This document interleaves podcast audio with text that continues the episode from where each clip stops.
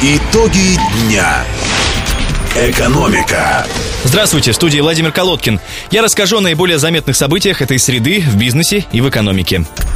Глобальные рынки. Акционеры авиакомпании S7 создадут нового перевозчика на Кипре. Об этом заявил совладелец S7 Владислав Филев, передает Интерфакс. По его словам, новая компания будет называться Charlie Airlines. Ожидается, что она начнет работу в конце 2016 года и будет совершать рейсы в Европе. Сначала в ее авиапарке будут два самолета Airbus F-319. Филев добавил, что запустить нового перевозчика в S7 планировали давно, но недооценили сложности с организацией именно из из-за строгости подхода европейских авиационных властей. В феврале сообщалось, что S7 планирует войти в капитал одной из кипрских авиакомпаний, а также рассматривает возможность стать акционером перевозчиков Болгарии. Таким образом, S7 могла бы решить вопрос с полетами в европейские страны через Украину. Напомню, с осени 2015-го Украина ввела запрет на транзит и полеты в страну для всех авиакомпаний из России. В свою очередь, наша страна приняла аналогичные меры в отношении украинских перевозчиков.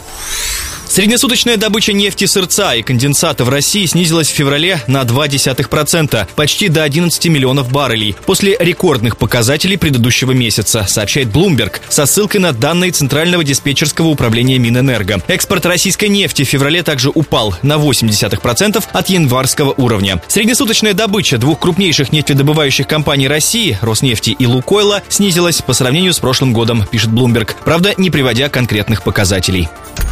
Внутренний рынок. Соцсеть ВКонтакте выиграла суд у Universal Music. Все требования истца были отклонены. Суд признал социальную сеть добросовестным информационным посредником. Об этом агентству РБК рассказал представитель компании Евгений Красников. Арбитражный апелляционный суд рассматривал иск Universal Music против соцсети сегодня, 2 марта. Решение суда уже вступило в силу. Universal Music требовала удалить пиратские копии песен Ромы Кенга и Натальи Гордиенко и взыскать с ВКонтакте почти 16 миллионов рублей рублей. Кроме того, компания-правообладатель требовала предотвратить появление в будущем этих треков на сайте соцсети. Отмечу, что летом прошлого года ВКонтакте и Sony Music Russia заключили мировое соглашение. Его условия до сих пор не раскрываются. Локальный бизнес. В Ростове в районе Нахичевани планируется строительство нового многоэтажного жилого комплекса стоимостью более 8 миллиардов рублей. Об этом сегодня рассказал заместитель главы администрации города по вопросам экономики Сергей Раздорский. Инвестором этого проекта выступил торговый дом «Турботрон». Компания планирует строительство пяти 26-этажных и двух 16-этажных каркасно-монолитных домов в границах улиц 26-я линия, переулок Кривошлыковский, улица Лекальная, проспект Шолохова. Общая площадь Площадь застройки составит 208 тысяч квадратных метров. Из них площадь будущих квартир составит почти 142 тысячи квадратных метров. Начать строительство торговый дом «Турботрон» планирует уже в этом году. Завершение реализации проекта запланировано на 2019. По словам Раздорского, ввиду масштабности проекта, инвестор может получить в аренду без проведения торгов порядка 56 тысяч квадратных метров земли. При этом после сдачи домов в эксплуатацию инвестор передаст муниципальную собственность полтора процента построенного жилья.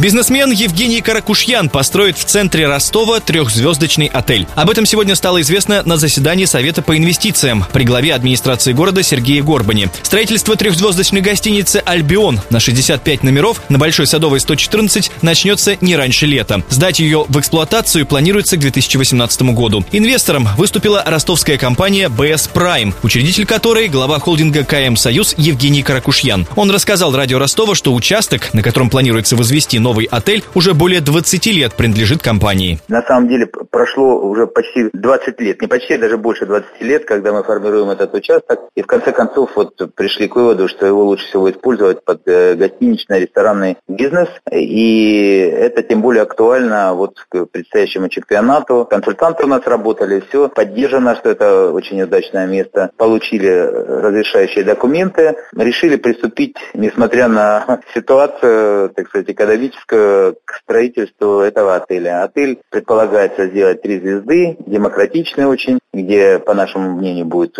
весело, интересно, может быть, даже немножко шумновато, потому что это пешеходный трафик, это предполагается хороший внутренний двор, где будут постоянно работать бутики, работать места питания. Полагаемая сумма инвестиций, которые ожидаются впереди, это не менее, я думаю, 300 миллионов рублей. Вот. Сколько потратили, это не поддается учету, потому что это уже больше 20 лет. По словам Евгения Каракушьяна, срок окупаемости гостиницы в нынешних экономических условиях составит около 8 лет. Инвестор не планирует отдавать управление отелем иностранному оператору и откроет его под одним из российских гостиничных брендов. Стоит отметить, данный объект был включен в список приоритетных инвестпроектов мэрии Ростова.